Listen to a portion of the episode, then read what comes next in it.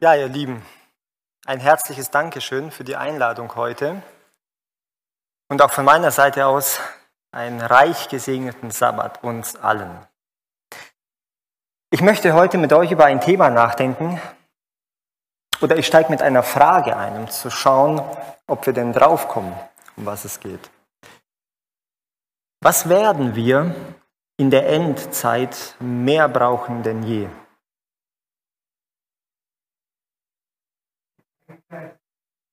Das auf jeden Fall. Das unterstreiche ich doppelt.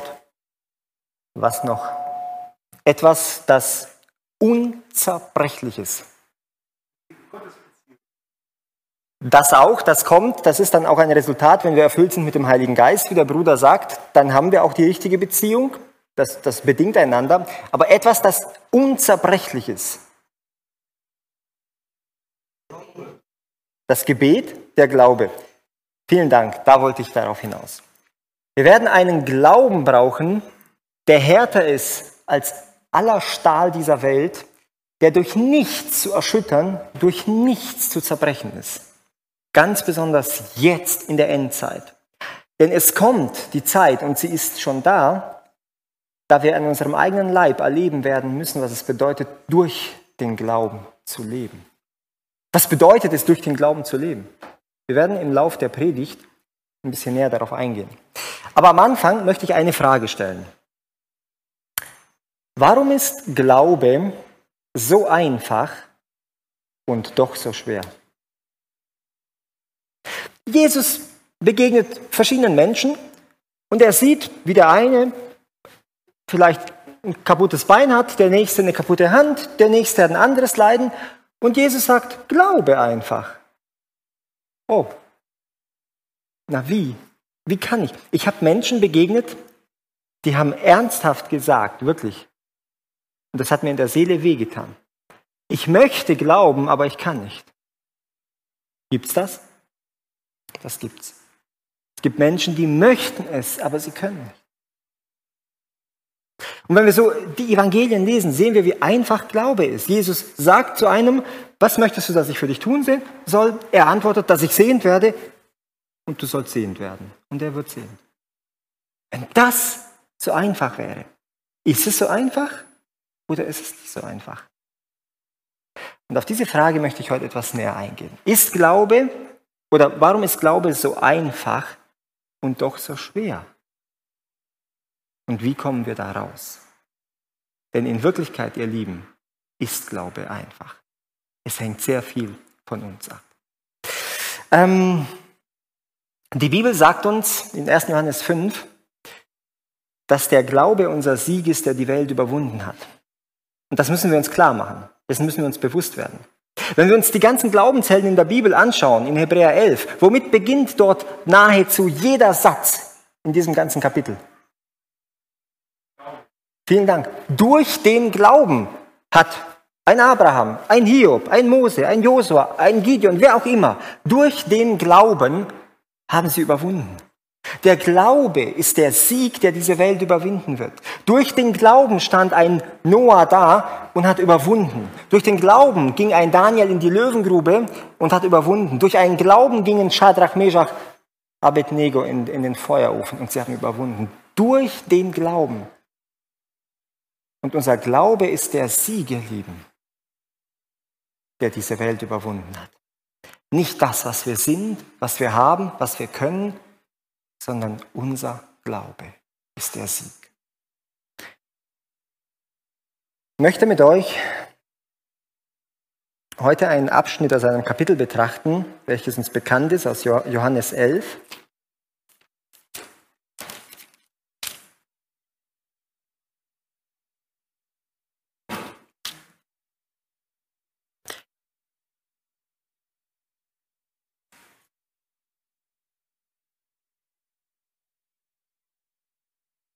Johannes 11, eine sehr bekannte Geschichte, die Auferweckung des Lazarus, kennen wir alle. Und ich möchte sie heute aus einem Blickwinkel betrachten, den wir vielleicht so noch nicht kennen. Und diese Geschichte hat sehr viel mit Glaube zu tun. Sie hat viel mehr mit Glaube zu tun, als wir uns manchmal vorstellen können. Und ich möchte ein bisschen auf den auf den Glaubenszyklus von der Martha eingehen. Und wisst ihr, was das Problem ist? Wir werden es gleich feststellen. In unserem Leben passiert es oft, wer findet sich dort nicht wieder? Es gibt Tage, da bist du motiviert, da glaubst du, da weißt du, worum du gebeten hast, Gott wird es tun. Und es gibt Tage, da ist genau das Gegenteil der Fall. Da bist du entmutigt. Da fragst du dich, Herr, die Last ist so schwer. Ich, ich, ich weiß nicht mehr, was ich machen soll.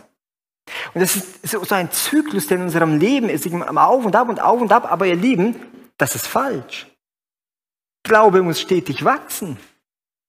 Es ist kein Ding, was sich, was irgendwo stagniert und mal ein bisschen hoch, runter, aber im Grunde genommen bleibt es gleich. Nein, Glaube muss permanent wachsen. Wie kommen wir dahin, dass unser Glaube permanent wächst und dass er härter wird als alles andere auf dieser Welt, damit dadurch nichts zu erschüttern ist. Und wir sehen, wir schauen uns ein bisschen die Martha an und sehen am Ende eine Reaktion von Jesus, die hochinteressant ist. Ähm, wir kennen die Geschichte, Lazarus stirbt, die Schwestern Martha und Maria senden nach ihm, nach Jesus, er soll doch kommen. Lazarus, der ist schwer krank. Jesus kommt nicht. Er nimmt sich alle Zeit der Welt. Und irgendwann mal kommt er an. Und jetzt schauen wir uns Vers 21 an. Da sprach Martha zu Jesus, Herr, als Jesus gerade angekommen ist, wenn du hier gewesen wärst, mein Bruder wäre nicht gestorben.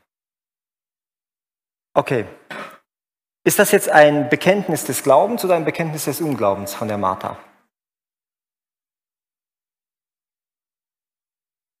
Ein Bekenntnis des Glaubens oder des Unglaubens?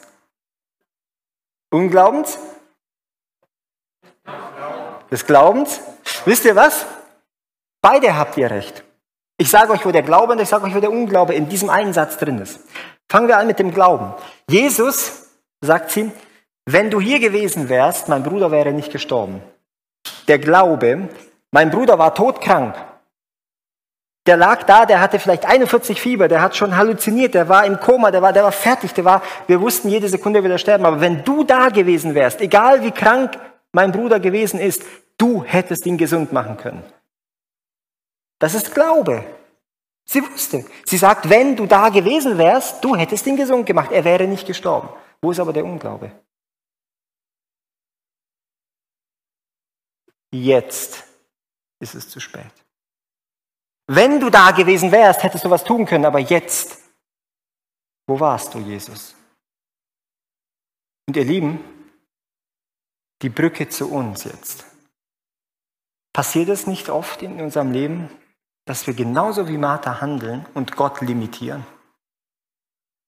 Dass wir sagen, Herr, ich habe das oder das Problem. Ja, ich weiß, das kannst du lösen. Aber das, wo ist unser Glaube? Und Gott akzeptiert und respektiert. Wisst ihr, wisst ihr, wie unsere Gebetserfahrungen sein werden? Es ist ein Spiegel unseres Glaubens. Was sagt Jakobus, welches Gebet hat Kraft? das Gebet des Glaubens. Nicht das Gebet des Zweifels oder des Unglaubens. Das Gebet des Glaubens hat Kraft. Unsere, unser Gebetsleben, unsere Gebetserfahrungen sind ein Spiegel dessen, was wir an Glauben Gott geben. Glaubst du das? fragt Jesus. Glaubst du das, dass ich das tun kann?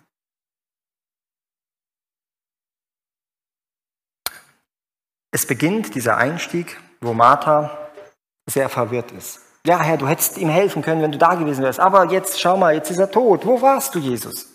Und dann geht's weiter. In Vers 22 sagt sie, doch auch jetzt weiß ich, was immer du von Gott erbitten wirst, das wird Gott dir geben. Also in diesem Zyklus geht sie jetzt nach oben.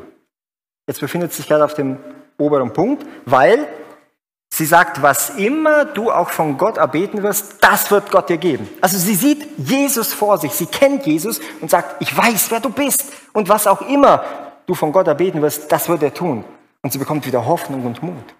Und befindet sich jetzt, man würde sagen, sie hat eine gute Tagesform gerade. Es geht ihr gut, sie ist mutig, sie ist ermutigt.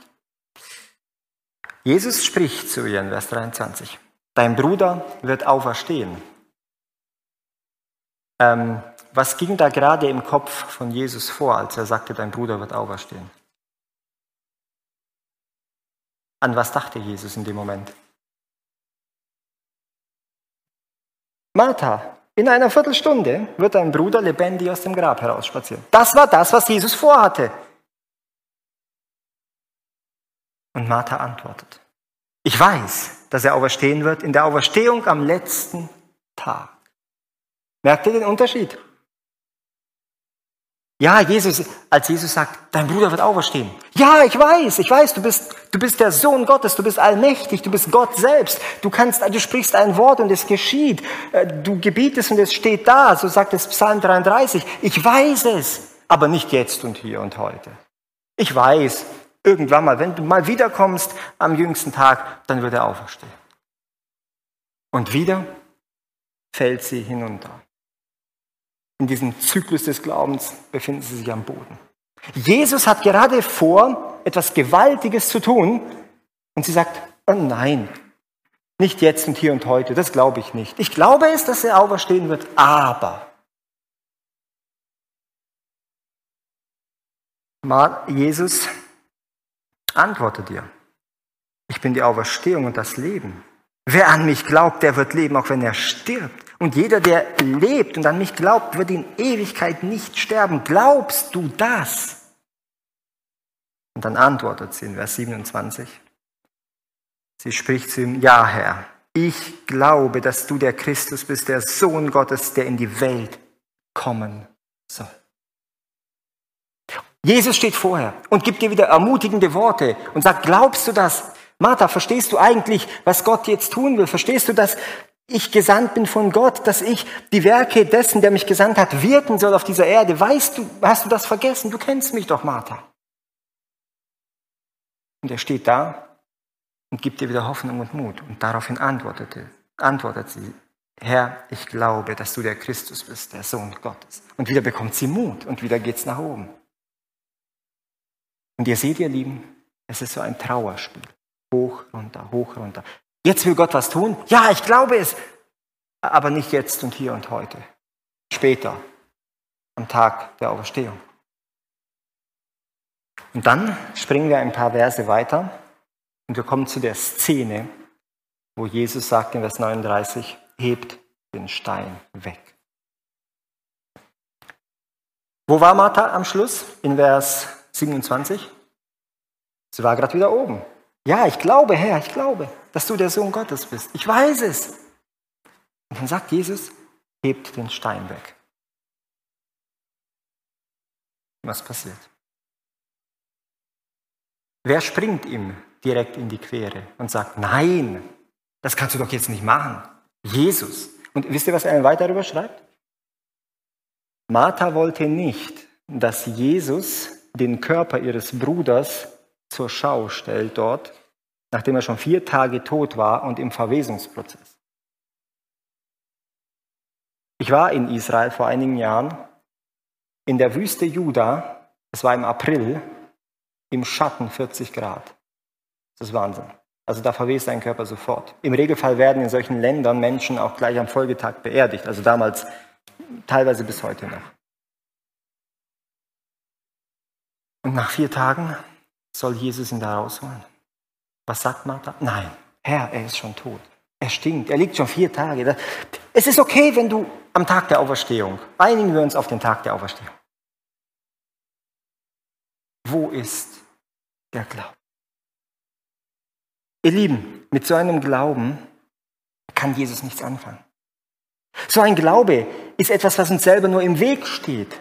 Ja, ich glaube, Herr, dass du mächtig und groß bist. Ich glaube, dass du das Meer geteilt hast. Ich glaube, dass du die Midianiter vernichtet hast mit 300 Mann durch Gideon. Ich glaube, dass die Mauern von Jerichos gefallen sind, indem die Posaunen lauter schalten. Kein Schwert wurde gezückt. Du hast die Stadt besiegt. Ich glaube, dass ich glaube all das, was geschrieben steht. Aber wenn du heute in meinem Leben etwas Mächtiges tun willst, das glaube ich nicht. Ist es immer noch der gleiche Gott oder ist es nicht der gleiche Gott?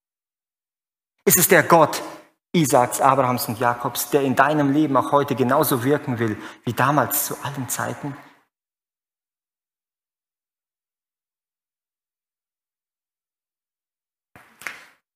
als Martha jetzt in der Stunde der Entscheidung, wo es darauf ankommt, sagt nein, Jesus, lass den Stein dort.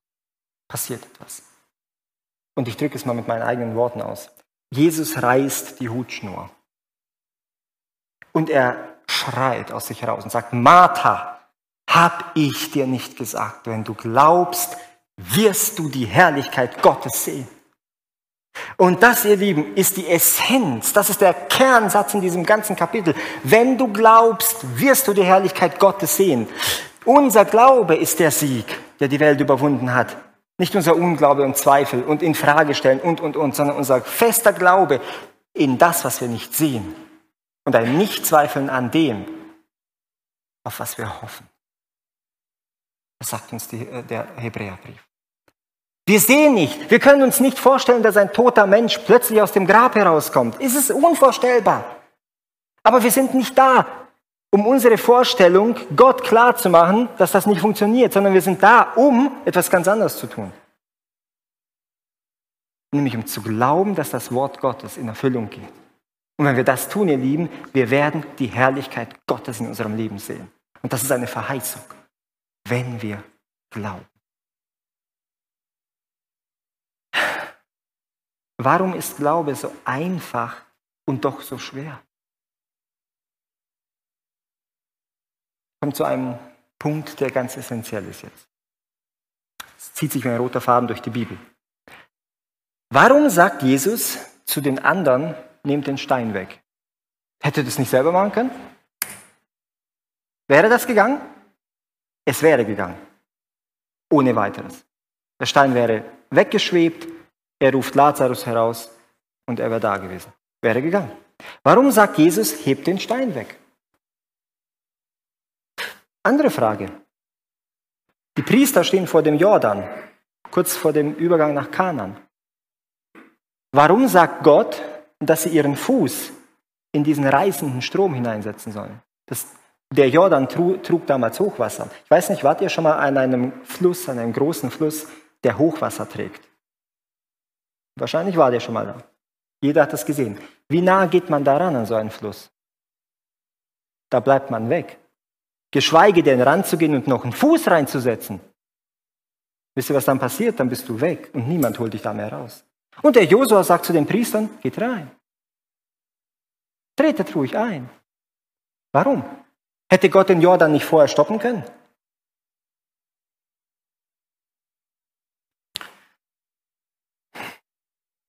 Ihr Lieben, Gott verlangt von uns den ersten Schritt des Glaubens, dass wir aufstehen. Hätte denn, als Petrus die ganze Nacht gefischt hat, Jesus nicht so machen können? Am Morgen, das Boot wäre voll gewesen mit Fischen und er hätte sagen können, Petrus, du hast dich die ganze Nacht abgemüht, ich will dich dafür belohnen. Hier, schau dein Boot an. Hätte er machen können. Es hätte so viele Wege geben können. Aber nein, Jesus sagt, Petrus, geh nochmal hinaus. Und Petrus war der Profi, was Angeln anbetrifft, nicht Jesus.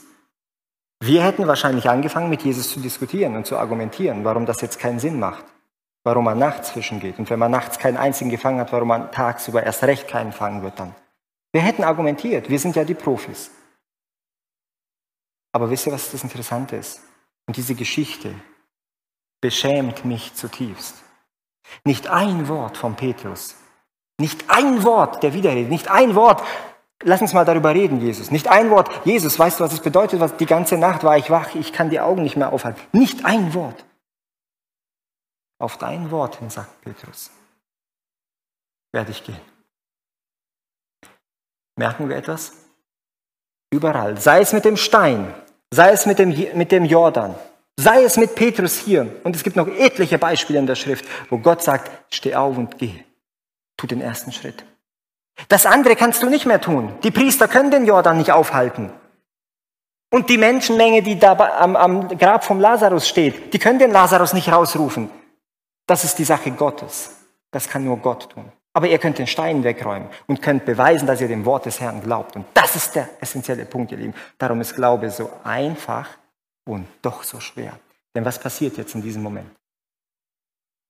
In dem Moment, wo ich beginne, in den Augen der Menschen so etwas Absurdes zu tun, kann es passieren, dass ich Freunde verliere. Die Leute sagen, oh, der hebt den Grabstein weg.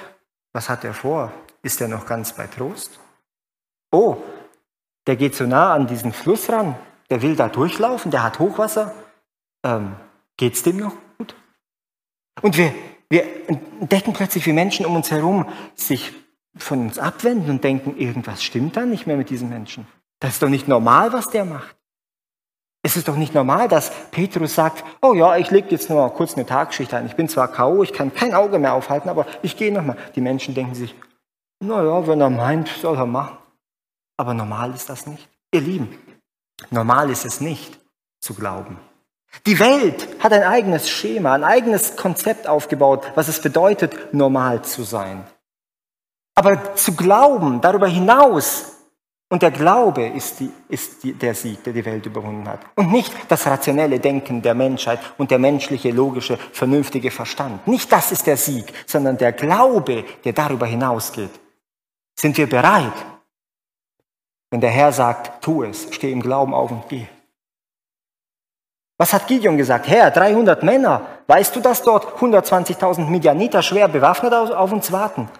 Hat Gideon angefangen zu diskutieren? Nein, er ist im Glauben gegangen.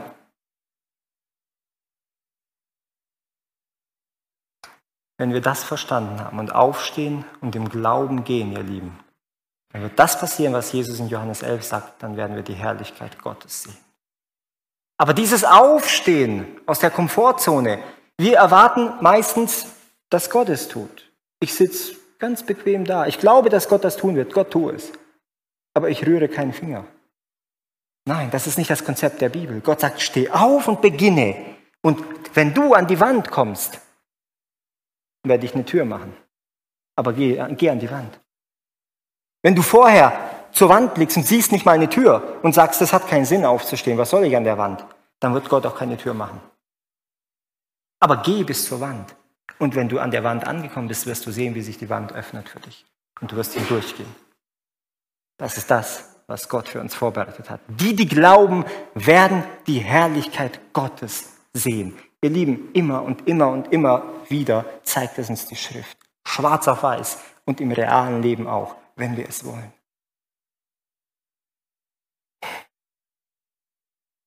Da war eine große Evangelisation in Papua-Neuguinea ungefähr 2001, 2002. Ich habe es nicht mehr ganz auf dem Schirm. Und die Evangelisation sollte von Mark Finley durchgeführt werden. Mark Finley dürfte uns allen ein Begriff sein. Ähm, er hatte im Vorfeld alles organisiert mit den Brüdern und Schwestern dort. Und er sollte landen an einem Montag in der Hauptstadt, in, in Port Moresby, die Hauptstadt von Papua-Neuguinea. Sollte dort landen und am Freitag sollten die Evangelisationen, also die äh, Vortragsreihen starten. Sie hatten das örtliche Stadion angemietet von Port Moresby für die, für die Vortragsreihen. Und als er so am Montag dort landet, an diesem Montag, begrüßen ihn die Brüder und Schwestern dort und sagen, lieber Mark, wir haben ein Problem. Was denn? Folgendes. In diesem Land gibt es seit einige, einiger Zeit, seit kurzer Zeit ziemlich starke Unruhen. Es ist so, dass hm, das Land, der Staat hat kaum noch Geld und hat jetzt angefangen, Ländereien massenweise an multinationale Konzerne zu verkaufen, damit die Staatskasse wieder gefüllt wird. Aber die Leute wollen das nicht, dass ihr Land verkauft wird. Die Leute gehen auf die Straße und demonstrieren dagegen und vor allem die Studenten und so weiter. Die sagen, das ist unser Land, das wird nicht verkauft. Und das ist zu Ausschreitungen gekommen, zu Gewaltausschreitungen. Und die Regierung hat an der Polizei sogar befohlen zu schießen und die Polizei hat geschossen, hat Menschen getötet. Und jetzt ist es so eskaliert, dass sie kurzfristig über Nacht eine Ausgangssperre verhängt haben. Auf unbefristete Zeit. Ausgangssperre heißt so viel wie abends ab 7 Uhr muss jeder zu Hause sein und darf nur tagsüber, morgens ab 5, 6, wann auch immer zur Arbeit gehen und dann sofort nach Hause. Niemand darf auf der Straße sein. Wie kannst du eine Evangelisation im Stadion durchführen, die abends um 8 Uhr beginnt, wenn die Leute um 7 zu Hause sein müssen? Da hat sich doch der Teufel gefreut, nicht wahr? Was sagt der Mark? Was glaubt ihr? Gebet. Wenn Gott uns etwas aufs Herz gelegt hat, wenn Gott uns einen Auftrag gegeben hat, einen heiligen Auftrag, das Evangelium mit Kraft und Vollmacht zu verkündigen, und wenn Gott uns diesen Weg gezeigt hat, dann werden wir ihn auch gehen, dann wird Gott auch den Weg ebnen und die Türen öffnen. Und er ermutigt die Geschwister zum Gebet und sie beten. Und am nächsten Tag, Dienstag, der Mag ist in seinem Hotel dort in der Hauptstadt, geht morgens runter ins Foyer, schaut sich die, die örtliche Zeitung an, liest und sieht Status quo. Es hat sich nichts verändert immer noch die Ausgangssperre. Am nächsten Tag, Mittwoch, er schaut wieder in die Zeitung hinein. Status quo, nichts hat sich verändert. Die Geschwister kommen wieder zu ihm, sagen, Mark, was sollen wir tun? In zwei Tagen ist es alles organisiert, es ist alles geplant. Wir, wir, müssen noch, wir müssen abbrechen, wir müssen irgendwas, wir, wir machen es ein anderes Mal, aber lass uns doch jetzt irgendeine Entscheidung treffen. Betet. Kennst du das? Eine Situation, die menschlich gesehen absolut unmöglich ist. Dass da noch irgendein, auch nur ansatzweise eine Lösung möglich wäre. Und zu dir sagt jemand, bete. Und an dieser Stelle möchte ich eine Klammer aufmachen, ihr Lieben. Wir neigen manchmal dazu, bewusst oder auch unbewusst, zu sagen, jetzt hilft nur noch beten. Wisst ihr, was das für ein Schlag ins Gesicht Gottes ist? Ist das die letzte Option? Wir haben alles probiert, alles Menschliche, jetzt hilft nur noch beten. Wisst ihr, wie schmerzhaft das für Gott ist? Sollte die erste Option immer, egal wie klein oder groß das Problem ist, sein. Finden wir uns nicht oft wieder darin, plötzlich von einem Augenblick auf den anderen tut sich ein Problem vor uns auf und was tun wir? Und ich spreche von mir. Ich überlege, wie kann ich das lösen? Nach fünf Minuten fällt mir ein, du könntest den anrufen und den mal fragen. Oder ich google mal. Oder ich mache das oder dies. Und nach einer Stunde fällt mir ein, ich könnte auch auf die Knie gehen. Und das sage ich zu meiner Schande. Warum ist das Gebet nicht die erste Option? Trauen wir Gott nicht zu, dass er uns helfen kann und uns helfen wird?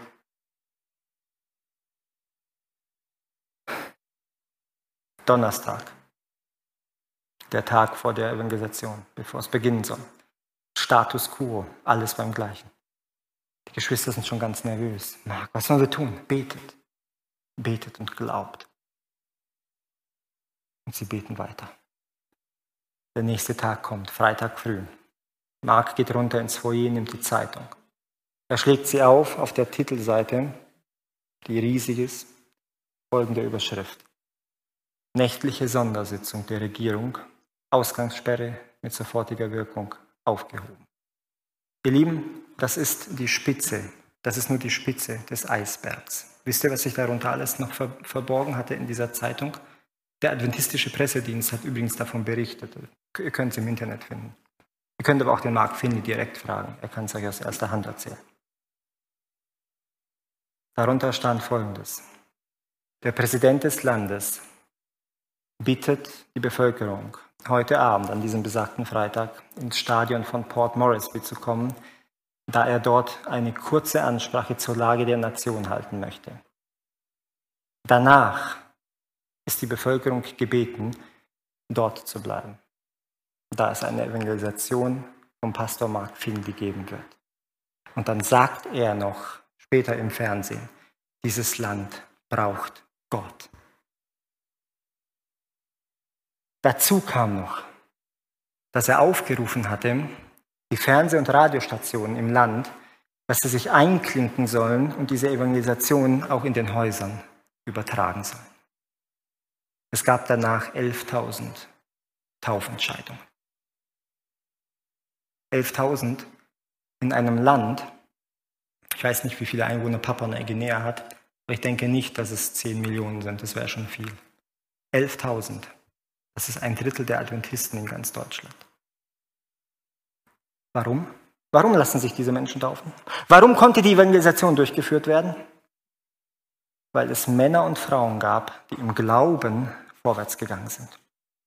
Als alles finster um sie war, Als keine Tür zu sehen war, als an den Fenstern, die vermeintlich Licht reinbringen und die Freiheit bedeuten, nur Gitter zu erkennen waren, wo keiner durch konnte.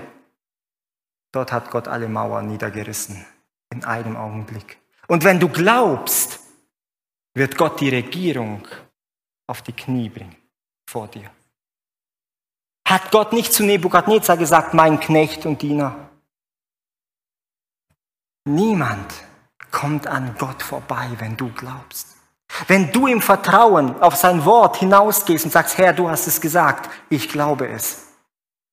Und wenn du betest ohne Zweifel, nämlich das Gebet des Glaubens, von dem Jakobus sagt, es hat Kraft, eine immense Kraft, dann wirst du die Herrlichkeit Gottes sehen. Und wenn Gott Landespräsidenten vor dir beugen muss, er wird sie vor dir beugen. Denn sein Wort ist das letzte Wort. Gott hat immer das letzte Wort. Aber ihr Lieben, leider sieht die Realität manchmal so aus, dass wir Gott limitieren. Was glaubt ihr, was für eine Erfahrung hätte Mark Finley gehabt, wenn er gesagt hätte, wir brechen ab? Wir machen es ein anderes Mal wieder. Was glaubt ihr, was würde in Daniel 3 drinstehen, wenn die drei Freunde ges gesagt hätten, oh, um uns herum, alle Hebräer knien sich, wir knien uns auch nieder, aber in unserem Herzen glauben wir an Gott. Was für eine Erfahrung hätte da drin stehen können? Keine. Nichts, was dich ermutigen kann. Wenn Daniel gesagt hätte, gut, ich werde jetzt die nächste Zeit nichts von Gott erbitten, ich werde nur vom König erbitten, sonst komme ich in die Löwengrube. Keine Erfahrung wäre da gestanden. Die ganzen Erfahrungen in der Schrift, wo Gott uns deutlich macht, was durch den Glauben möglich ist, wären alle weg. Und wir hätten nichts, wo wir darauf blicken könnten und sagen könnten, was für ein Zeugnis. Ihr Lieben, Gott lässt uns manchmal bis zum Schluss gehen. Hätte, hätte er nicht verhindern können, dass Daniel in die Grube geht? Hätte er nicht verhindern können, dass die drei Freunde in den Ofen gehen? Er hätte. Aber Gott verhindert nicht die Prüfung, sondern er lässt sie zu, weil er mit dir ist in der Prüfung. Und davor haben wir Angst, vor der Prüfung. Und wir scheuen sie. Und wir kehren Gott den Rücken zu, weil wir kleingläubig sind. Ihr Lieben, aber das wird uns nicht weiterhelfen. Am Ende der Zeit, jetzt vor der Wiederkunft Jesu, werden wir einen Glauben brauchen, der härter ist als jeder Stahl, der nicht zerbrechlich, nicht biegbar, nicht formbar, nichts ist, sondern der dasteht wie eine Säule, unverrückbar. Denn wir werden durch den Glauben leben müssen. Habakkuk 2, Vers 4, der Gerechte wird durch seinen Glauben leben. Was bedeutet es, durch den Glauben zu leben? Vielleicht können wir es an einem ganz kleinen Beispiel illustrieren. Israel befindet sich in Ägypten. Und sie hatten, was sie brauchten. Sie hatten ein warmes Bett, ein Dach über dem Kopf, sie hatten ihre Viecher, sie hatten äh, Arbeit, auch wenn es viel Arbeit war. Ja, sie hatten zu essen, sie hatten zum Trinken, sie hatten Kleidung, sie hatten alles. Wir leben heute auch in dieser Welt. Und wir haben auch ein Haus, ein, ein Auto, ein Dach über dem Kopf, wir haben eine Arbeitsstelle, wir haben Essen, Trinken, regelmäßigen Gehaltseingang. Wir haben alles.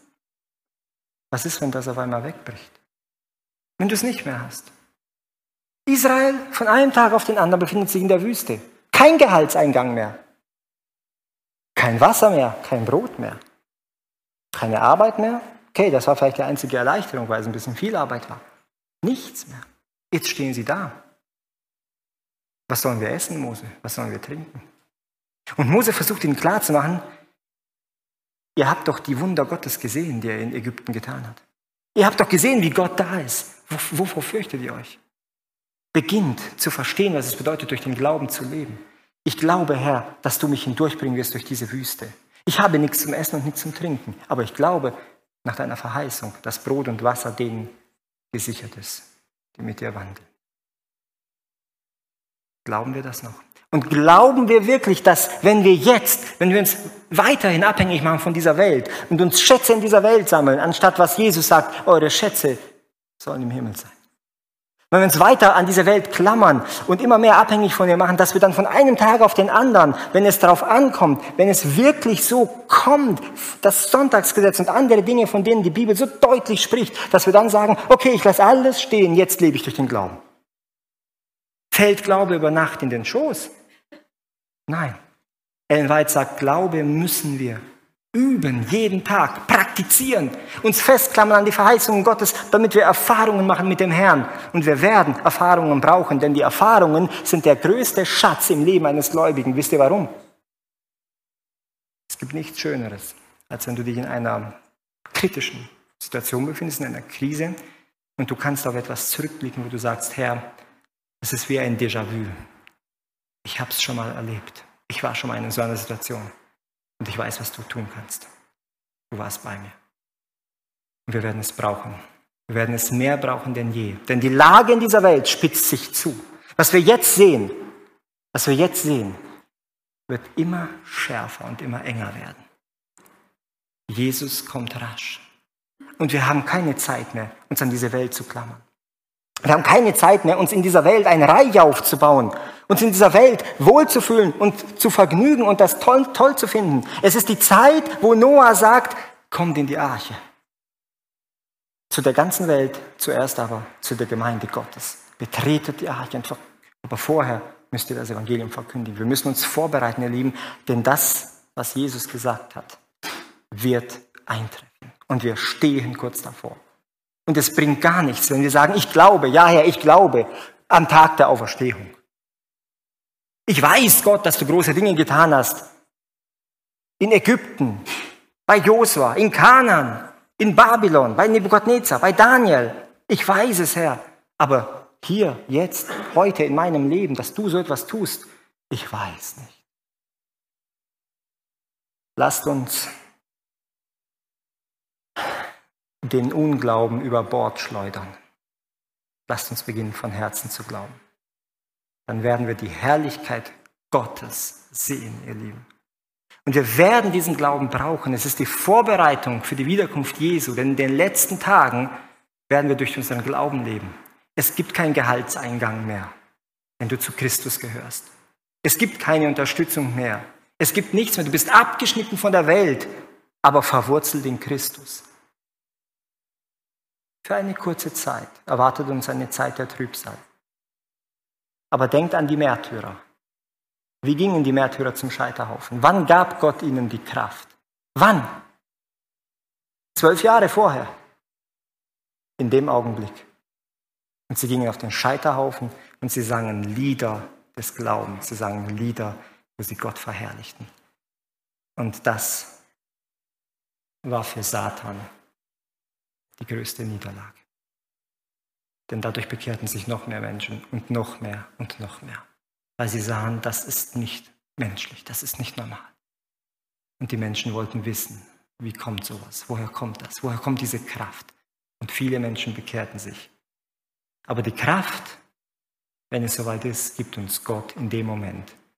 Denn in Hebräer 4 bis 16 haben wir die Verheißung, dass wir hinzutreten sollen zum Thron der Gnade, damit wir Gnade und Barmherzigkeit empfangen und Hilfe, wann, sagt die Bibel, zu der Zeit, wenn wir es nötig haben.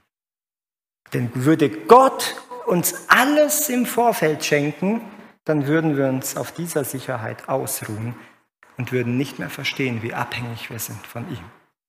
Aber Gott gibt es dann, wann wir es brauchen. Was er von uns erwartet ist, dass wir ihm im Glauben begegnen und wir werden das, was wir an Glauben ihm geben, in Hülle und Fülle zurückbekommen. Gott lässt dich nicht allein. Der Herr helfe uns und segne uns. Amen. Unser treuer himmlischer Vater, wir wollen dir danken für dieses Vorrecht des Glaubens, Herr. Und unser Glaube, das ist eine Verheißung, in die wir uns auch klammern wollen. Unser Glaube ist der Sieg, der diese Welt überwunden hat. Und wir sehen, Herr, wir sehen in der Schrift, wie Männer und Frauen, die dir von Herzen vertraut haben und deinem Wort im Glauben gefolgt sind, als Sieger und Überwinder dastanden. Und Herr, ja, auch wir werden als Sieger und Überwinder dastehen, wenn wir beginnen zu glauben. Und nicht nur das, Herr, auch auf, in dieser Zeit, in dieser Erdenzeit, wo wir noch leben, werden wir deine Herrlichkeit sehen, wenn wir beginnen zu glauben. Ich bitte dich, Herr Jesus, entferne den Unglauben. Du weißt, dass das uns manchmal noch sehr fern von dir hält. Und du hast in Nazareth keine Wunder getan, wird uns berichtet in der Schrift, weil sie nicht glaubten aufgrund ihres Unglaubens. Und wie glücklich warst du, wenn du Menschen begegnet bist, die geglaubt haben. Und immer wieder hat dein Herz gejubelt vor Freude. Und du hattest gesagt, wahrlich so ein Glauben habe ich in ganz Israel noch nicht gefunden. O Herr, wie sehr würden wir uns wünschen, dass du das zu uns sagst. Und wir bitten dich, schenke uns Glauben. Wir wissen, Herr Jesus, dass wir alles, worum wir bitten, so es nach deinem Willen ist, auch erhalten werden. Schenk uns eine Sehnsucht danach, dir näher zu kommen und eine Sehnsucht nach dem himmlischen Kanan. Darum bitten wir dich in deinem Namen. Bleib du weiter bei uns mit deinem Segen an diesem Sabbattag. Amen.